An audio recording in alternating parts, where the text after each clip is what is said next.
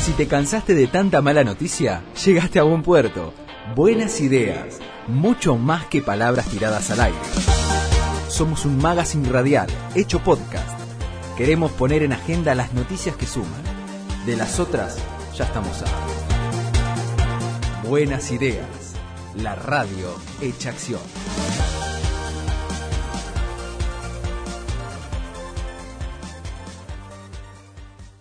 Y damos la bienvenida a este café con ideas a nuestra querida Inés Rizo de Fonbec Rosario.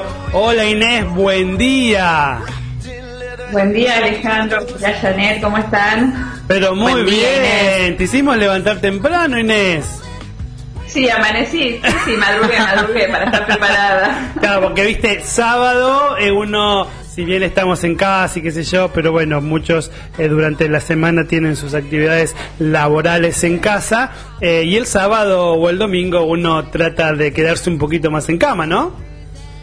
Así es, pero soy madrugadora en general, así que no, no pasa nada. Bueno, ¿tomaste ya el, de- el desayuno, Inés? Eh, un cafecito ligerito, digamos, Ligero. para estar en tema, ya que era un café con ideas, un cafecito. Muy bien, muy bien. La próxima, yo te prometo que cuando esta pandemia se levante, a todos los que estamos invitados, eh, invitando al café con ideas virtual, lo vamos a tener que invitar al café real, porque tenemos, Real, tenemos, perfecto. no sé si vos nos ves, vos, vos no podés ver, no, no tenés ningún dispositivo para vernos. En Tengo este el, tengo el celular al lado, Ah, con la bueno. computadora, pero Sí, bueno, tengo no. el celular así que los veo, tengo el celular sin audio, así que los veo, Ah, no, viendo. bueno, no, no sé, estoy si, viendo. no sé si ves ahí, lo ves ahí, no sé si te está llegando. Tenemos nuestra tacita, café con ideas.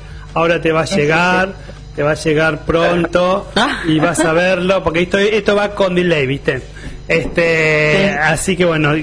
así que cuando cuando pare, pase la pandemia te invitamos a tomar café en nuestras tazas. Dale, hecho, hecho. Bueno, eh, Inés, eh, la primera partecita de esta de este encuentro de la mañana, este café con ideas, es eh, hacer un poquitito un ping-pong de distintos temas que por ahí que no tienen que ver con la actividad de cada uno de ustedes, sino que tiene que ver con ustedes, con la persona. Mm, este, así que una pregunta que no, no busca crear rivalidades ni nada de eso.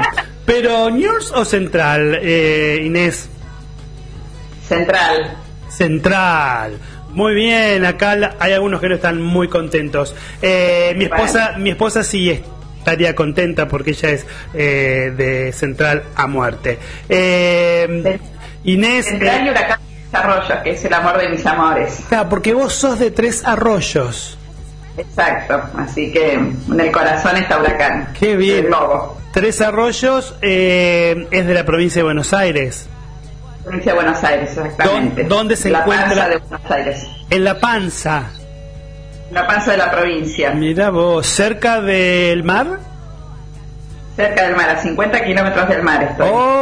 ¡Ay, qué belleza! Eh, ¿Pasaste tu niñez allí? Sí, sí, sí, sí. Hasta que me fui a Buenos Aires, sí. A Buenos Aires. Y, eh, digamos, el mar era las vacaciones de todos los años. Iban. y- ¿Era fácil ir al, al mar? Era muy fácil porque estamos a media hora de ruta, pero alternábamos con, con camping, con la montaña, o sea, no era, éramos de playa, pero también alternábamos mucho con, con viajes al interior del país. Qué lindo, qué Así que lindo. Y claro, mm, ya que estamos con el tema y este ping-pong, si bien no lo tiene acá, pero te pregunto, eh, sos de Tres Arroyos, provincia de Buenos Aires, ¿estudiaste en Buenos Aires, supongo que en Capital o en La Plata? En Capital, me fui a Capital donde estaba mi, mi, estaba mi hermana mayor, así que y donde fueron mis, mis otros hermanos también. Claro. Fuimos a la capital a estudiar. Claro. ¿Y por qué, bueno, y por qué de todo esto Rosario después? Eh, por una cuestión laboral, eh, un cambio de trabajo en el año 2006, una propuesta que recibí acá de Rosario, así que bueno, me pareció buena, eh, me entusiasmó y mm, bueno, hice un viraje de lo que estaba haciendo.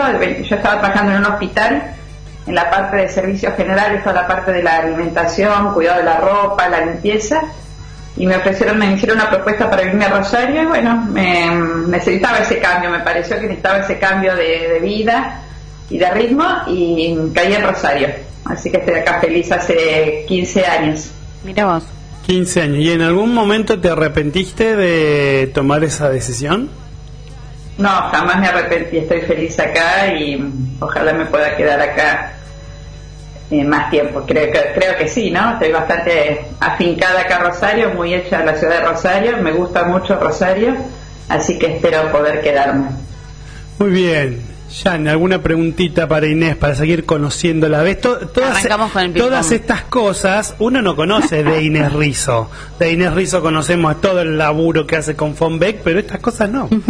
¿Qué fue lo que más te gustó cuando llegaste a Rosario? O sea, ¿qué fue lo que dijiste? Mira, ¿qué es lo que tiene Rosario? Eh, me gustó mucho la gente, la hospitalidad de la gente. Me gustó mucho el río, si bien yo era de mar el mar tiene otra inmensidad, tiene otra otro ah, miedo, ¿no? Pero me gustó mucho el río, eh, la ciudad, me enamoré del monumento eh, y sobre todo me, gustó mucho porque siempre consideré que Rosario es una ciudad grande, pero con vida de ciudad chica, que conoces al vecino, al de al lado, te saludas con, mm. te conoces con la gente de, de la persona que vive al lado de tu casa, te saludas en el ascensor, en el de, conoces cosa que en Buenos Aires yo no venía acostumbrada a ese tipo de, vida. Si bien estuve 30 años en Buenos Aires, eh, es un poquito más anónimo Buenos Aires. Rosario me hizo eso, me gusta el, vértigo de la ciudad grande, pero también el contacto de la ciudad chica. Bien. Y tengo otra, tengo otra que es muy buena. Sí, sí, es seguramente muy buena. Genial. ¿Fue brusco, fue brusco el, cambio de las S a las no S? Es genial, es, fantástica. O sea, no me pueden negar que no es fantástica la pregunta. Eh, creo que me, estoy tragando, en estos 15 años empecé, a tragarme las S. Me mimeticé. Sí, sí, sí, porque porque aparte aparte es muy notorio la persona que viene de Buenos Aires. Yo tengo mi hermano con, su familia allí. Eh, yo viví mm, como 10 años en Capital y este y, ellos cuando los escuchamos a, a mis sobrinos fundamentalmente y a mi hermano también uno nota mucho cómo se marca la S. ¿Y cómo nos la comemos y nosotros cómo la comemos. Ah, yo no la pronuncié, claro. Tremendo, tremendo. Bueno, bueno, pero en esas cosas sería bueno no hacerse muy santafesino. Y no, porque hay que, el, punto medio, porque hay que realmente... Sí, sí, sí, ya tampoco tanto como, viste, bueno, estamos... Viste vos Viste, claro, acá es todo, no, eh, Por eso digo, fue brusco el cambio, me imagino. Eh, última, última de este ping-pong, Inés. Eh, infancia en Tres Arroyos, una ciudad chica, supongo, cercana al, al mar, familia, por lo que te escuché, tenés varios hermanos. ¿Cuál es el mejor recuerdo de tu infancia? El mejor recuerdo, uy, mucho, la verdad, porque fue una vida muy vivida, la vida de, Tres fue muy vivida. Eh, la vida en el campo, si bien ya te digo, estábamos muy cerquita del mar, vivíamos muy, también íbamos mucho al campo de mis abuelos y disfrutar, disfrutar la vida del campo con mis primos, con mis, con mis abuelas, porque abuelos paternos no los conocí, con mis abuelas Em, el juego con mis primos, somos muchos primos, 25 eh, primos, quizás hay familias que tienen muchísimos más primos, ¿no? Pero recuerdo mucho la, vida familiar junto a, mi propia familia y a mis primos. Para mí es de mucho valor el, círculo cercano de familiares y lo que ellos te dan y lo que vos podés dar. Pero recuerdo así concreto, no tengo ninguno, quizás muchos, pero el primaje para mí es importante, los primos. Qué bárbaro, 25, 25 primos. Mis hijos tienen eh, uno, dos, eh, tres, eh, cuatro primos. Yo también tengo. Imagínate sí, sí, vos, sí, sí. de 4 a 25. Yo también, yo soy de eh, parte de mi papá y de mi mamá, eh, más de mi papá creo, pero tenemos muchísimos primos. Entonces cuando a veces les cuento a mis hijos, al menor, a Orel, y empiezo a decir, y tal, y tal, y tal, y dice, tantos primos, papi, dice, viste, claro, él, él tiene tan poquito, tiene cuatro nomás, pobrecito, pero es lindo, lindo. Y digo, y digo, esto contabas y ahí sí vamos al trabajo con Fonbeck. Eh, a veces se te ve en las redes que ahora nos cuentan parte de la historia de cada uno de nosotros y del trabajo fundamentalmente. Y te vemos en las redes, eh, digámoslo así, ¿no? Con los pantalones y arremangados y los buzos también, poniendo mano al trabajo en lugares eh, por ahí muy distintos a los que uno está acostumbrado a vivir, donde hay mucha necesidad, mucha vulnerabilidad, donde no están asegurados los derechos esenciales a veces del agua, de, de lo sanitario, y, y te vemos en las fotos ahí arremangada sin problema, no se te cae un anillo, eh, no tenés ningún problema. Digo, esta, esta infancia que me hablas de campo, de pueblo, eh, de sencillez, ¿de alguna manera también te preparó para todo esto? Sí, mm, pienso que sí. Eh, mi padre era médico y para que me de un recuerdo, eh, mi padre esos médicos de pueblo, ¿no? Que estaban hacían las visitas a domicilio. Mi papá nunca tuvo secretaria, así que nosotros éramos las secretarias de mi papá que anotábamos las visitas a domicilio, los horarios de consultorio. Y todos los mediodías, después de almorzar, eh, mi papá hacía visitas a domicilio. Ah, Tenía seis o siete o diez pacientes para visitar a domicilio. Y yo me subía al auto con él, eh, acompañarlo y le iba diciendo, bueno, ahora vamos a tal domicilio que toca a tal persona, siempre eran barrios humildes. Y, y bueno, y a veces me bajaba con él, ¿no? entonces ya me quedaba charlando con, con la esposa del señor enfermo, o con el hijo, con algún familiar. Eh, pasábamos por un kiosco y me compraba las gomitas, mm, que eran como mi, mi ayuda, las gomitas, la- lo que uno llama las gomitas Vichy, que no sé qué marca era, ¿no? Pero, mm, y bueno, quizás eso fue mm, calando en mí, ¿no? Digamos, ver a mi padre tan solidario, pero tan cerca de sus pacientes, eh, donde fuera, ¿no? O levantarse a las 3, 4 de la mañana, hacer una visita a domicilio, sin importarle qué lugar era o qué barrio. Y bueno, creo que eso es lo que se mama en la familia y lo que quizás no, me fue marcando o nos fue marcando a mis hermanos también. Seguramente. Pero sí, no problema. Es, Sí. Va conmigo.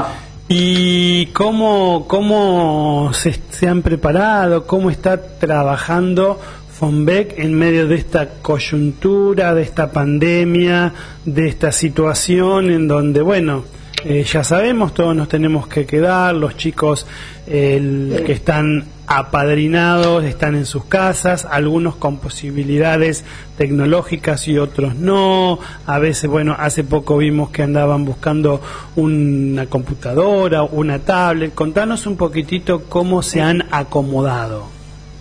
Sí, sí desde el mm, minuto uno, digamos, apenas empezó la cuarentena, fue como preguntarnos dónde estamos parados, ¿no? Desde FONBE, que acompaña la educación, acompaña a los chicos en la escolaridad.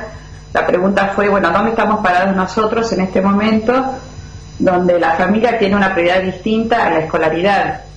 No porque no le interese la escolaridad, sino porque mm, la familia se quedó sin trabajo, el papá se quedó sin las changas, se, quedó sin el sustento, sin el ingreso de dinero. Entonces decimos, bueno, ¿a qué atendemos primero? ¿no? ¿A qué, ¿En qué ayudamos primero? Si a que tenga alimento, si ahora viene el invierno tenga la frazada, ¿dónde, la pregunta era eso, ¿dónde está parado Fonbeck en este momento? Y en- reflexionando con el equipo, con Héctor, con Facundo, con Dani, con Andrea, el equipo más cercano, el que estamos trabajando más codo a codo, dijimos, bueno, vamos a atender algunas necesidades, ayudar a paliar algunas necesidades, pero no podemos perder de vista cuál es la, misión, ¿no? El acompañamiento en la escuela, en esta situación tan particular, donde no había mm, asistencia a clase, pero sí había tarea en los hogares. Entonces empezamos a ver un montón mm, de desafíos que teníamos que enfrentar. Cómo recibían los chicos la tarea, qué accesibilidad tenían a la conectividad. Es decir, nos fuimos dando cuenta que la tarea llegaba de modo muy diverso y en distintas, las distintas etapas que atraviesan los chicos, la primaria, la secundaria, la universidad. Así que fue plantarnos y decir, bueno, a ver, ¿qué hacemos y cómo, qué información recabamos que nos permita em, ayudar eficientemente? Bueno, fuimos viendo que a los chicos recibían la tarea, eh, bueno, que no había que agobiarlos porque las mamás nos empezaron a decir, recibe mucha tarea, mucha tarea. No tenemos wifi, los datos móviles son muy limitados. Eh, a algunas mamás la tarea les llega por foto en grupo de Facebook. O sea, trasladar eso a, un, a una tarea le era muy difícil al chico porque al imprimir una foto, la foto era negra. ¿No? Claro. A otros les llegaba la tarea por grupos de WhatsApp a otros por correo electrónico. Otros la imposibilidad de ir a una fotocopiadora. Entonces, bueno, fuimos como primero juntar información sin demorar, porque mm. las semanas pasaban y los chicos siguen recibiendo. Entonces, bueno, empezar a acompañar y ver qué, qué necesitaba cada barrio y cada familia. Eso en primer lugar, decir, decir, bueno, ¿dónde estamos parados? ¿Cuál es nuestro diagnóstico?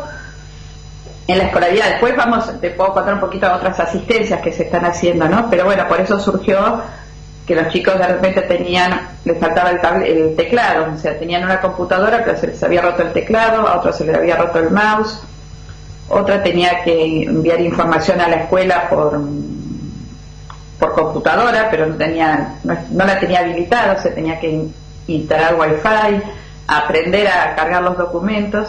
Y bueno, eh, sí, perdón. No, no, no, Inés, te seguía. Ah, entonces, bueno, eh, fue un poquito estar atentos a cada situación particular, porque acá no podíamos eh, globalizar la situación. Y bueno, no, para todos aplicamos el mismo remedio, sino los barrios, las estaciones de los barrios, ustedes también las conocen, son distintas. Claro. La, accesibilidad de los barrios es distinta, la conectividad es distinta y los recursos son distintos. Entonces, bueno, mm, se articularon distintas acciones con ayuda de muchas, muchas personas, en primer lugar los padrinos, ¿no? Eh, que son como... Me imagino. Nuestro capital, ¿no? Nuestro capital son los padrinos. Y esto, Inés, también permite hacer como un doble panorama en esto de eh, que de repente nos encontramos en una burbuja en donde la tecnología eh, nos avasalla, digamos. La tecnología es, es, todo, pero hay contextos en donde la tecnología, esa conectividad que se necesita, no está presente. Entonces, en ese sentido, esto como hace una doble paradoja de decir, a ver, eh, en esta situación de que uno se encuentra capaz que en una charla cotidiana y te dicen, pero si están todo el día con WhatsApp, si está todo el día con esto, con aquello, para estas cuestiones hay muchas fallas y no exactamente, o sea, desde el hecho simplemente de no darnos cuenta de que podés, por más que sea un grupo de Facebook, podés mandar un archivo de Word en vez de mandar una foto con la actividad de la tarea. O sea, hay un montón de herramientas, pero también desde, eh, desde millones de parámetros y desde, desde docentes que se tuvieron que volver a educar. O sea, fue todo un cambio y que obviamente a partir de todo esto la educación no va a ser la misma y si sigue siendo la misma cometemos un error porque de por sí aulas con 40 alumnos, 35, 30, no va a ser posible.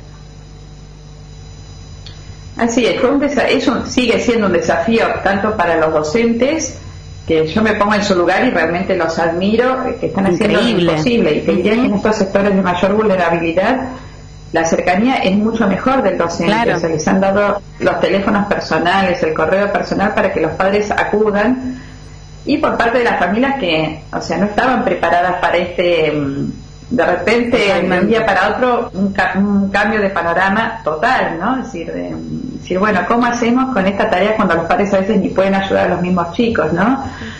Yo pensaba en la ilusión del nene de primer grado, ¿no? Que ya tenía la mochilita preparada para su primera de clase y de repente encontrarse que tiene que hacerlo todo por, por otro modo distinto de aprendizaje, que es un autoaprendizaje, porque en realidad... Ni hablar el papá se volvió docente también. O el chico del primer año que de repente pasa de un séptimo grado a 11 materias que los profesores le mandan 11 archivos distintos por materia que él los tiene que buscar en la página web del colegio, de la escuela. imprimirlos y de repente encontrarse con unos contenidos de inglés, de dibujo técnico y decir, bueno, ¿cómo hago esto? ¿no? O sea, entonces, bueno, nuestro desafío fue estar cerca, articulando con, bueno, ahí fuimos publicando una empresa que nos ayuda a imprimir los apuntes de los chicos, porque los precios en los barrios de las fotocopias van desde 2 pesos hasta 20 pesos, multiplicado por 10, 15, 20 hojas por materia como mínimo, ¿eh? Como mínimo te estoy diciendo, ¿no? Sí, Entonces, no, una locura. Un costo altísimo, ¿no? claro. Cuando la prioridad sigue siendo comer, ¿no? Claro. Para la familia alimentar. Y sí. Y ahí está el otro tema que también ustedes están tratando de ayudar, ¿no? El tema de la comida, porque en este tiempo ya no solamente eh, tenemos que mirar que el chico tenga los elementos necesarios para poder desarrollar su educación, sino que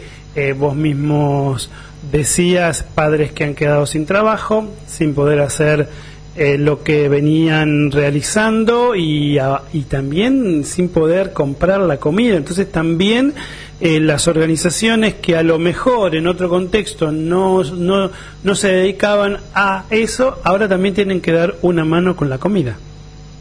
Efectivamente, eso fue como un planteo interior nuestro de plantearnos y bueno, nos estamos desviando de nuestra misión o cómo la acompañamos. En realidad nos dimos cuenta que teníamos que mantenernos en nuestro propósito de acompañar a los chicos, pero no podíamos desatender lo que estaba pasando alrededor, ¿no? Entonces, bueno, nosotros estamos articulando también con el Banco de Alimentos, recién me fui anotando las cifras que ustedes iban diciendo, realmente es impresionante. Y bueno, y lo otro que se generó alrededor también, si bueno, tenemos mínimamente está el alimento cubierto, la escolaridad, de repente tenemos la, la, buena presión de los padrinos que empezaron a llamarnos y decir, bueno, ¿qué más podemos hacer? ¿no? Por eso también entre ellos se orquestó una campaña de mm, artículos de limpieza, porque si bueno, alimento tenemos, pero tenemos que lavarnos las manos, tenemos que usar gel eh, alcohólico, eh, y lo tenemos, eh, está presente en los barrios estos elementos, y no, no estaban presentes. Les pedimos que pasen la verdura con, por cloro, y tenemos el cloro para hacerlo, no, tampoco, ¿no? Entonces, bueno, eso también fue muy lindo, como los padrinos se juntaron a, a juntar plata y se pudo también asistir a varios barrios con elementos de limpieza. Es decir, eh, creo que a todos nos tocó ponernos un poquito más en el lugar del otro y accionar con rapidez, porque me parece que el tema era la, la, la, inmediatez y la rapidez para accionar, y, y con constancia en el tiempo también. Qué bueno, Inés. Bueno, lamentablemente se nos ha ido el tiempo, pero hemos aprovechado este pequeño café contigo, café eh, que no pudimos tomar, pero que ya vamos a compartir para conocerte un poco, para saber un poco de dónde venías y un poco de tu historia y también del trabajo que Fonbeck viene haciendo ahora cumpliendo sus 10 primeros años en Rosario. Así que de parte nuestro, eh, pero por supuesto un abrazo tremendo, vos sabes bien cómo los estimamos, cómo los queremos, respetamos y, y reconocemos lo que hacen. Así que bueno, ya los estaremos convocando en otro momento. Y te vendrás acá. Esperemos, esperemos que puedas. Sí, sí, la verdad que este horario sábado es buenísimo, la verdad que es una muy buena idea hacer este, este horario matutino. Y bueno, sí, yo creo que todos estamos esperando el momento de encontrarnos, de abrazarnos y ver esto, em, esto como una oportunidad para crecer de otro modo. ¿no? Nosotros nos ha, nos ha hecho replantear un montón de cosas y hacerlo de un modo distinto y, ojalá que para mejor, ¿no? Me parece que esa es la intención, ¿no? Que mm, verlo como una oportunidad, un desafío para todas las organizaciones y toda la sociedad en general. Esperemos que sí, que todo esto nos enseñe eh, muchas cosas como lo está haciendo y podamos salir mejorados, ¿no? Mejorados en todo aspecto y en lo solidario fundamentalmente. Inés, abrazo grande. Saludos, chau. Un abrazo, chicos. Hasta pronto. Inés Rizo, responsable de Fonbec Rosario, charlando con nosotros en esta nuestra sexta. Hasta acá llegamos por ahora. Pero esto no termina. En el próximo episodio habrá muchas más buenas ideas por compartir.